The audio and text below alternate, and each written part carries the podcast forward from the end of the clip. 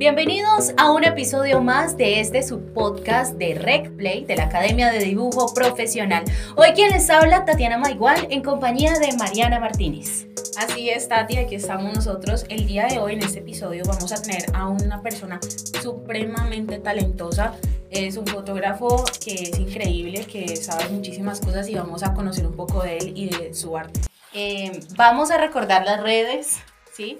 De David para que la gente lo empiece a seguir también porque él, eh, digamos, se mueve en el campo de la fotografía, fotografía escénica. ¿Sí? Y retratista. Y retratista, ¿sí? Entonces, ¿cuáles son tus redes donde pueden encontrar tu trabajo para empezar? Principalmente ahorita en Instagram como David-OS93. Listo, ahí van a poder encontrar eh, todo el trabajo, ¿sí? O gran parte eh, lo que quiere compartir, básicamente, supongo yo, de eh, lo que hace David. Y bueno, ¿dónde empieza este gusto por la fotografía? ¿En qué momento te empezó a gustar? ¿Y en qué momento decidiste como em, empezar por este camino? Mi eh, oficio empezó siendo la música. Eh, yo creo que empieza desde los tres años. Mi papá un día me puso un violín en el regazo, al lado de la cama. Yo, yo creo que hace un recuerdo muy muy fuerte para yo acordarme que a los tres años pasó eso. Eh, y entonces eso pasó, fue pasando el tiempo y a los ocho años eh, se me invitó a estar en una academia de música. Yo ya estaba en México viviendo, eh, gracias a una beca que se ganó mi mamá.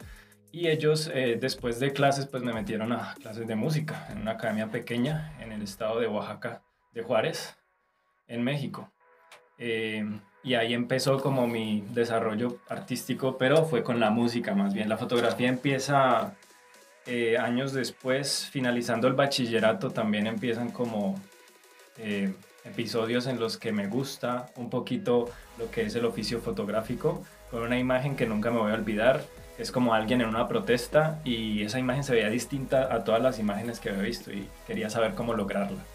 Entonces ahí fue como naciendo la idea ya fue años después, cuando llevaba 12 años de carrera musical en México, cuando abandoné la música y con unos ahorros que tenía, compré una cámara, llegué de un día para otro y le dije a mi mamá, mamá, voy a, quiero ser fotógrafo a partir de ahorita. Lo bueno es que siempre tuve ese apoyo y esa, pues ese acompañamiento de parte de los padres de la, pues el apoyo a lo que yo quería dedicarme. ¿Y a qué se debió ese cambio tan repentino?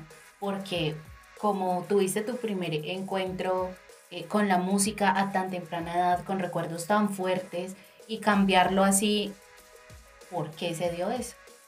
Bueno, eh, lo último que yo estaba estudiando en música, porque yo pasé por varias áreas de la música, yo empecé siendo violinista, después eh, me volví guitarrista en la Universidad del Valle, en la, en la misma universidad empecé a tomar clases de piano complementario, porque el piano es como un tronco común, es como decir eh, eh, una materia que todos deben de tomar antes de la especialización.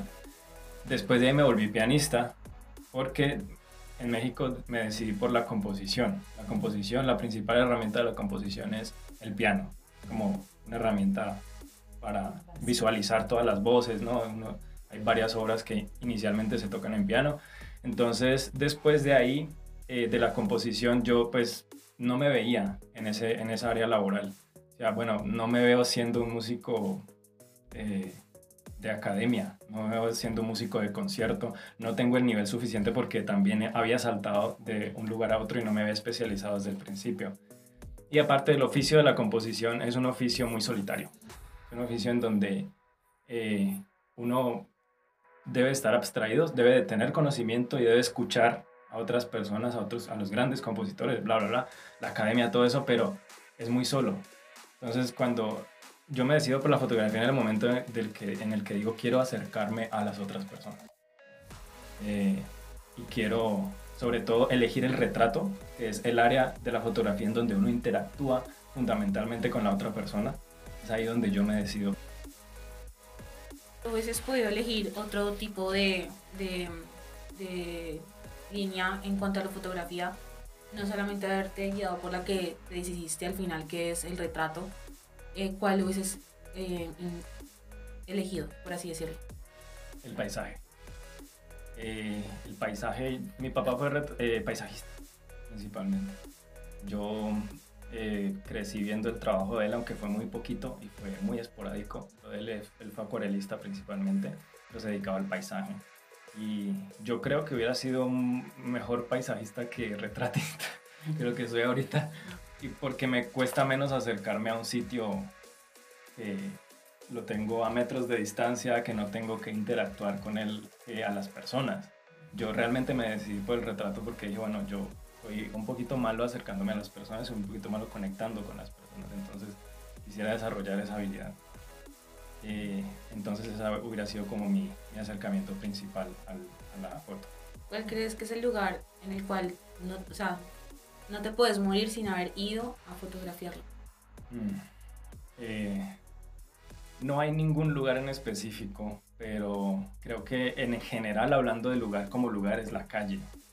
La calle me enseñó eh, principalmente que yo no servía para la fotografía callejera. o sea, principalmente fue es como, es como, ok, salir, ver a todas las personas y tener el descaro de meterse a sus vidas, a fotografiarlos sin ninguna clase de autorización, sino que sea solamente el descaro.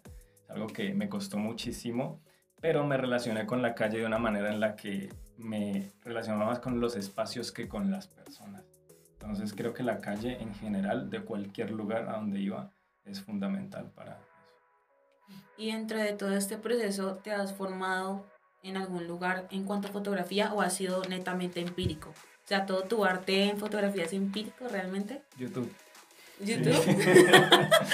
¿Cómo así? Principalmente eso, principalmente el echar mano de los recursos web para como tutoriales, porque sobre pues vivimos en una época muy globalizada y que personas súper talentosas te están enseñando a hacer cosas especializadas. Entonces, mi formación fue exclusiva y obsesivamente a través de recursos web. Yo me pasaba horas enteras en internet viendo cómo hacer una simple cosa, por ejemplo, en un programa de edición, o cómo lograr una simple luz, o investigando acerca de los lentes.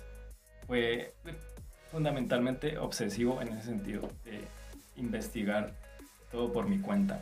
Realmente ahorita es cuando empiezo a formalizar todo lo que ya sé en la academia, pero en sus inicios fue así.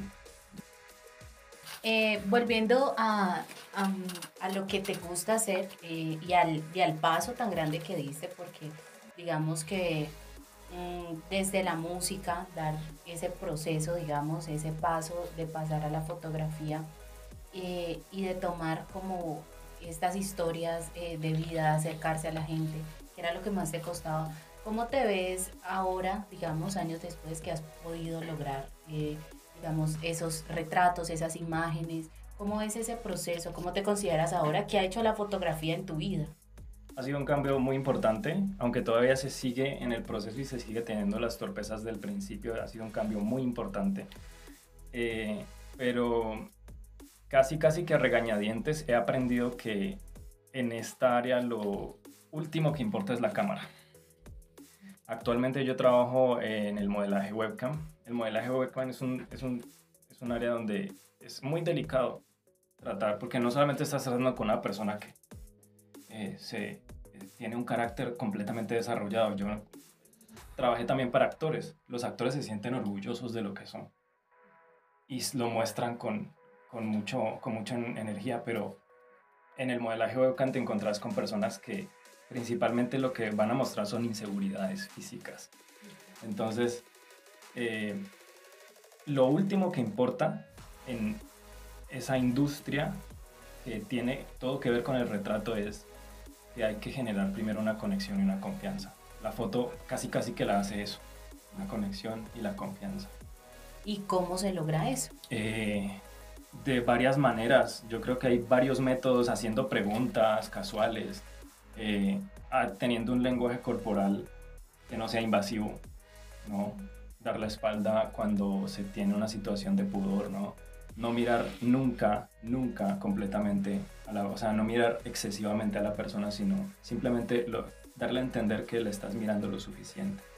Y generar una comunicación de que te interesan algunos aspectos de su, de su día, del día que está viviendo o de cómo llegó hasta ahí, ¿no? Cositas y nunca dejar como tanto silencio incómodo. como quizá que para los demás pueden ser banales, pero finalmente sirven para conectar. Claro, sí, sí, claro.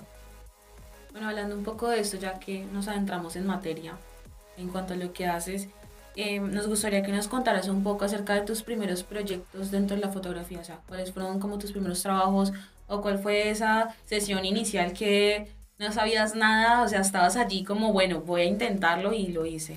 Ok. Bueno, pues los primeros proyectos son más bien como estudios chiquitos. Eh, yo siempre me incliné mucho por la fotografía erótica, entonces siempre fue como echar mano de mis compañeras que eh, afortunadamente demostraron mucha confianza conmigo y empecé así, empecé a retratar, eh, a retratarlas y a crear como, empezar como a aprender de esos errores, porque yo sabía que iban a haber muchísimos errores y lo más importante era conectar ahí, sabía que iban a haber muchos accidentes en esa conexión. Yo realmente no sabía con qué, con qué era lo que me iba a enfrentar. Eh, pero todos esos proyectos pues llegaron a, a culminar ahorita, bueno, más bien los primeros proyectos más serios que yo tuve en ese respecto fueron de aquí cuando empecé a trabajar en, el, en la industria del webcam. Pero los proyectos más importantes que he tenido ha sido con los actores en el mundo del teatro. Creo que yo empecé en el mundo del teatro eh, tomando, diciéndole a las personas que me dejaran entrar a las obras, principalmente a dos mujeres que yo agradezco muchísimo me hayan dado la apertura de ese mundo y ellas me dejaron entrar a las obras de sus academias, de del sitio donde ellas estaban formando en una educación superior de actuación. Empezó siendo así y luego empecé como a generar interés entre la comunidad y me empezaron a contratar para cosas poco a poco más. Eh, después de eso llegaron los proyectos a los que yo les guardo como más eh, aprecio y los que recuerdo más que fueron la creación de pósters para obras teatrales, que fueron dos eh, muy importantes en México. Eh, pues ahí tengo registro de todo ese material y todo lo que hicimos antes de la obra. Entonces con ellos son los más importantes, los cruciales. Súper interesante. Bueno, David, para ti, ahora ya en el tiempo que has recorrido y en cuanto a tu formación, Em, para ti, ¿qué significa ser un fotógrafo? O sea, ¿qué es un fotógrafo para ti? Em, principalmente un comunicador social. De mi área es un comunicador social eh, y finalmente se dedica a hacer lo que se dedican a hacer muchas personas con su oficio y con su arte, que es una expresión propia. Creo que expresarse es importante y saberlo hacer de la manera adecuada es súper satisfactorio para cada persona. O sea, finalmente se persigue una, un objetivo común en el mundo del arte, que es expresarse de las maneras que no te puedes expresar con tus sentidos iniciales. Entonces, para mí es eso. Para mí, yo no sé si para todos sea así, porque todos tienen una, una, una competencia distinta. Sin embargo, necesitan de la comunicación y necesitan de sacar eso tienen acá, acá. Entonces para mí como que va por ahí la cosa. Bueno, ¿y qué características eh, a nivel personal tú crees que debe tener un buen fotógrafo? Mm. ¿Cómo se es un buen fotógrafo? Un buen fotógrafo, yo creo que sonará obvio, pero es ser observador, y no solamente me refiero a los ojos. Eh, un ser observador de su entorno, eh, en el sentido que sea capaz de identificar cosas que está viviendo y cosas que está, lo, que, lo mismo que está haciendo sea capaz de, de autocriticarlo y de saber cómo mejorarlo para tener esa dirección, saber por dónde vas. Es como una, auto, eh, una autoevaluación constante de sí mismo.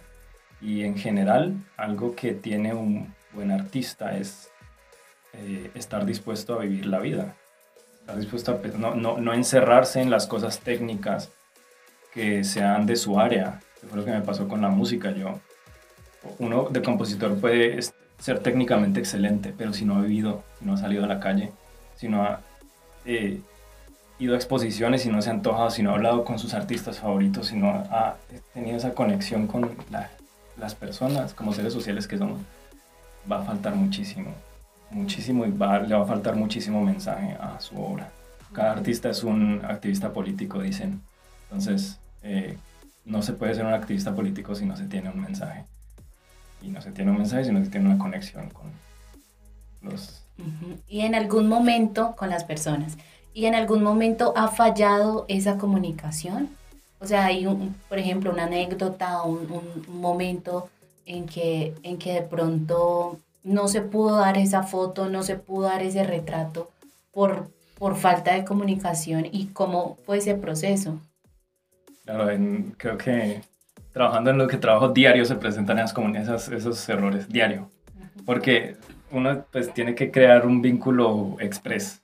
Llega la persona y tiene que o sea, tiene que haber algo, tienes que estarla observando eh, mientras está haciendo todo, mientras, o sea, tienes que robarte visiones de esa persona, crear un vínculo y luego intentar que en las próximas dos horas haya algo que, que, en lo que ponerse de acuerdo.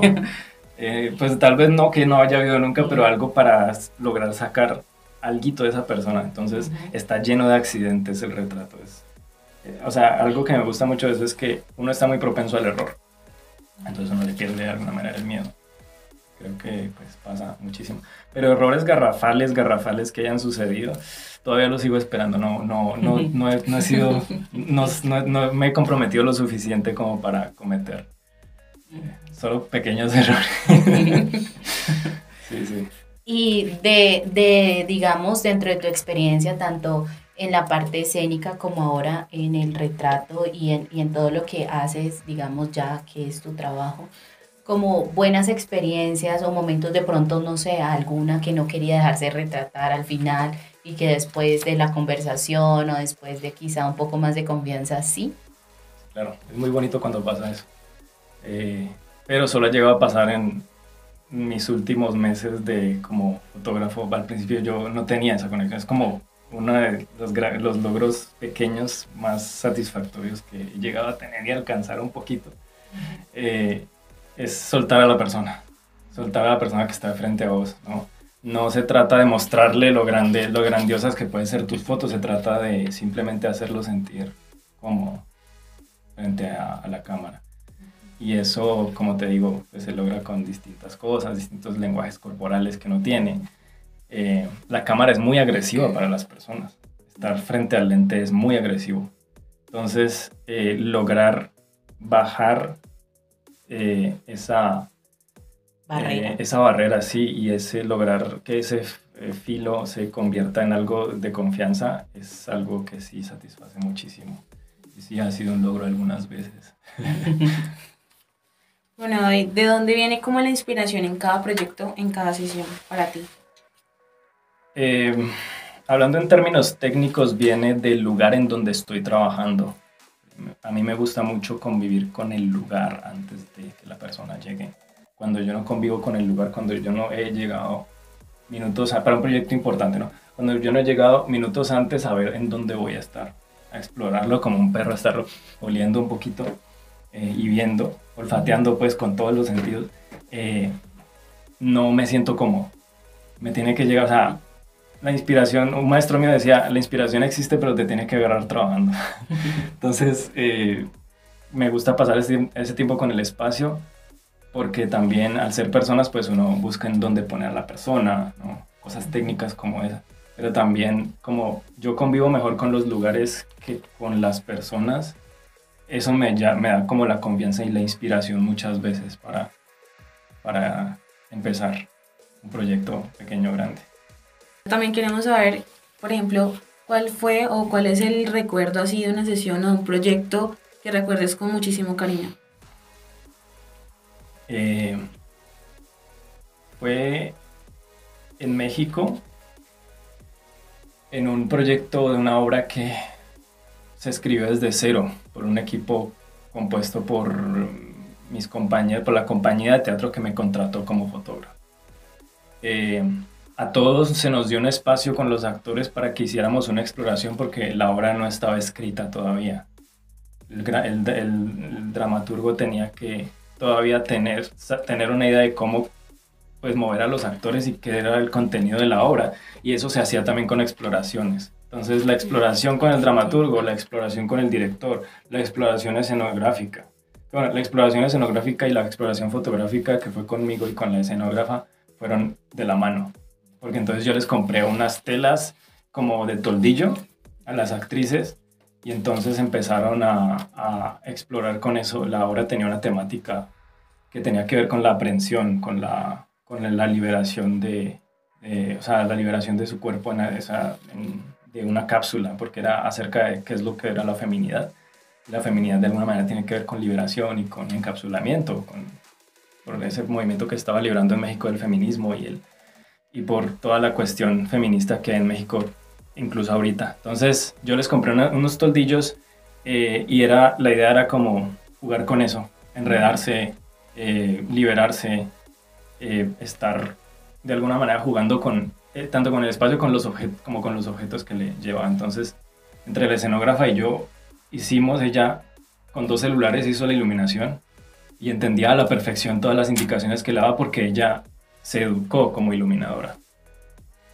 Eh, y me sentía muy bien, sentía como si ella fuera una extensión de mí, como si yo moviera las luces con la mente porque ella sabía exactamente dónde ponerle. De hecho, ella fue una gran maestra de iluminación para mí. Y de ahí sacamos un material fotográfico en un espacio completamente negro, con actrices completamente desmaquilladas, pero que era tanta la cantidad y la conexión con el proyecto que salió como si fuera final, como si fuera algo completamente producido. Bueno, ¿y cómo ves tú ahora que pues tú nos cuentas como el, proceso que has vivido, eh, que viviste en México, ahora que estás viviendo en Colombia ya con un trabajo aquí, pero cómo ves ese, ese, mm, eh, esa escena, digamos, la escena fotográfica en los dos países? ¿sí? ¿Cómo ves tú cómo se labura, cómo se trabaja? Y cómo es el medio para todos los que están aspirando a ser fotógrafos en este país. México y Colombia, eh, para mí el punto de comparación es la Ciudad de México y la Ciudad de Cali.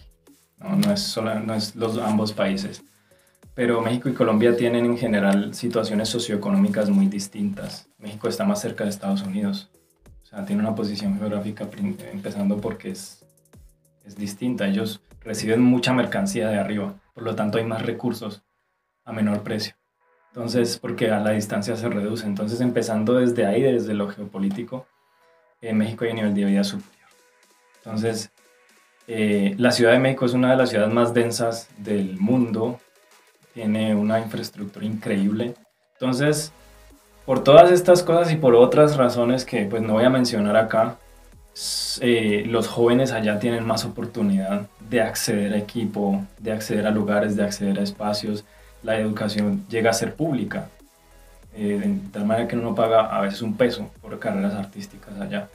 Entonces, eso, esa, esa liberación como de la tensión de no tener que trabajar todo el tiempo, de tener un nivel de vida un poquito más alto que acá, los hace concentrarse un poco más en hacer arte. Y eso es crucial para, para el desarrollo artístico de allá, cosa que no he visto mucho aquí. Aquí los artistas son mm, víctimas de malos pagos, de poca valorización de su trabajo, ¿no? de, de que les mienten completamente por, con los presupuestos y de que les toca trabajar muchísimo para ganar algo, eh, un sueldo pues mísero a veces. Entonces la, la, situación de ambos países es muy distinta y allá hay un poquito más de aire como para eh, inspiración más, pero todo viene de la situación económica y la situación gubernamental y la posición geográfica de los dos países, yo creo, principalmente. Pero en ambos yo creo que hay muchísimo, muchísimo talento, muchísimas personas que merecen el, el apoyo de sus respectivos gobiernos, lastimosamente no, no lo hay lo suficiente. Eh, de acuerdo con esto, ¿cuáles serían esos consejos, esos, mm, digamos, sí, esos consejos que tú le podrías dar a gente que quizá tiene este gusto eh, por la fotografía, que quizá lo tiene como un hobby, ¿sí? Porque también sabemos que a veces como eh, cuesta tomar esa decisión de decir, eh, bueno, me gusta la fotografía, pero yo soy, tengo cierta carrera, ¿sí? O voy a dedicarme netamente a, esto que me gusta. Esto que me gusta, ajá. Y voy a dejar de lado la ingeniería, voy a dejar de lado la medicina, voy a hacer lo que realmente me apasiona y quiero hacer. ¿Cuáles serían esos consejos que tú le darías a estas personas?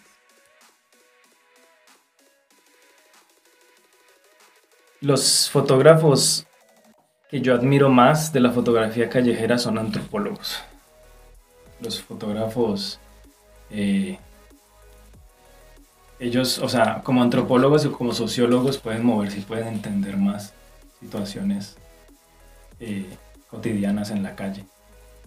Y creo que han habido muchísimas personas que se han, o sea, los fotógrafos que se han dedicado a otras áreas son súper valiosos súper valiosos para el gremio de la fotografía como tal. Un fotógrafo que haya sido músico, por ejemplo, tiene las, las aptitudes para hacer videos musicales, para entender la, la, imagen desde el sonido. Entonces, me parece que esa multidisciplina es algo que se está dando incluso eh, yo, eh, uno de mis maestros de música hizo su tesis acerca de la multidisciplina y combinó la música, o sea, de combinar la música con la danza y estaba eh, siendo pionero de un programa de la enseñanza de la música para jóvenes bailarines, porque los bailarines no entienden la música como un músico. Y el hecho de querer cruzar esas dos enriquece de una manera increíble a la, el oficio. Entonces, eh, si lo toman como hobby o como algo que, se quieren divorciar de su carrera porque los obligaron o porque han tenido distintas situaciones eh, familiares o personales con ello, no importa, pero el consejo que yo les daría es no esperen a que los eduquen. No eh, pertenecer a una academia, pertenecer a un sitio de, eh, de enseñanza no te garantiza un éxito. Y no hay que esperar, por lo tanto, a eso. Creo que el tiempo de calidad con la con el oficio se pasa íntimamente. Gracias David por habernos acompañado en este episodio. Gracias también a todos los que nos están escuchando, a todos los que eh, fielmente escuchan este podcast de la Academia de Dibujo Profesional. Muchísimas gracias de nuevo también a mi compañera Mariana. Y como siempre les recordamos que nos pueden seguir en arroba, en arroba recplay FADP en Instagram y les vamos a estar subiendo todo acerca eh, y también parte del trabajo eh, de David para que ustedes lo puedan seguir. Muchísimas gracias y hasta un próximo episodio. Gracias.